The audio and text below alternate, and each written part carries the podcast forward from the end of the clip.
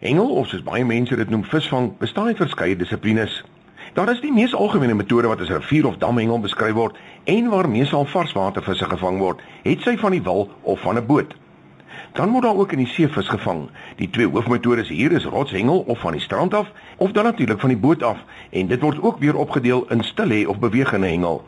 Ek hoor nou die dag dat visvang of dan hengel die sportsoort is met die meeste deelnemers in ons land. Daar word provinsiale sowel as promoklere toegeken. Kompetisies word wêreldwyd gehou Somstyds word groot pryse gewen. Voordat ek met jou gaan praat oor die mense wat vis vang, wil ek met jou praat oor 'n vis wat 'n mens gevang het. Jy weet natuurlik, dis die storie van Jona. Die Here gee vir Jona opdrag om na Ninive te gaan. Dan begin die derde vers met die woorde: "Maar Jona." Ek het al so baie gepreek oor die woordjie "maar".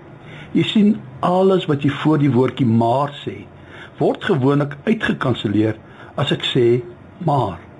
Kom ek gee 'n voorbeeld. As ek vir jou sê ek hou van jou. Ek waardeer jou. Ek is dankbaar vir jou. Maar ek dink dis 'n lelike hemp. Die kleur pas jou glad nie. Jou hare lyk vertraag en jy het omtrent 'n krom neus. Wat gebeur? Alles wat voor maar gesê is is vergeet word uitgekanselleer so ons moet versigtig wees hoe ons met die woordjie maar werk Jona kry 'n fantastiese opdrag. Hy moet aan 'n hele stad die goeie nuus gaan bring dat al was hulle groot sondaars, as hulle hulle bekeer, sal die Here genadig teenoor hulle wees en hulle vergewe. God sê: "Gaan na Ninive." Maar Jona vat die pad na Tarsus. Ons ken die verhaal verder hoe Jona in die buik van die vis beland, hoe hy tot die Here gebid en geroep het en in hoofstuk 2 vers 10 van Jona sê hy Daarop het die Here die vis beveel om Jona op die droë grond uit te spoeg. Weet jy dat die Here het 'n plan en 'n doel vir elkeen van ons?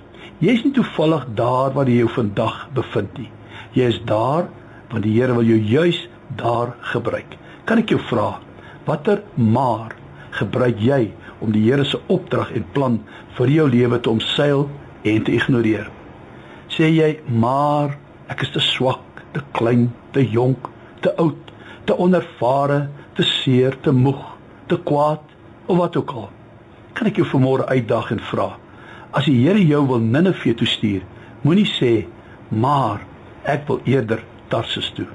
Die vis het geluister en was gehoorsaam toe die Here vir hom sê spoeg uit. Jy en ek as sy kinders moet nie net luister maar ook gehoorsaam wanneer die Here met ons praat.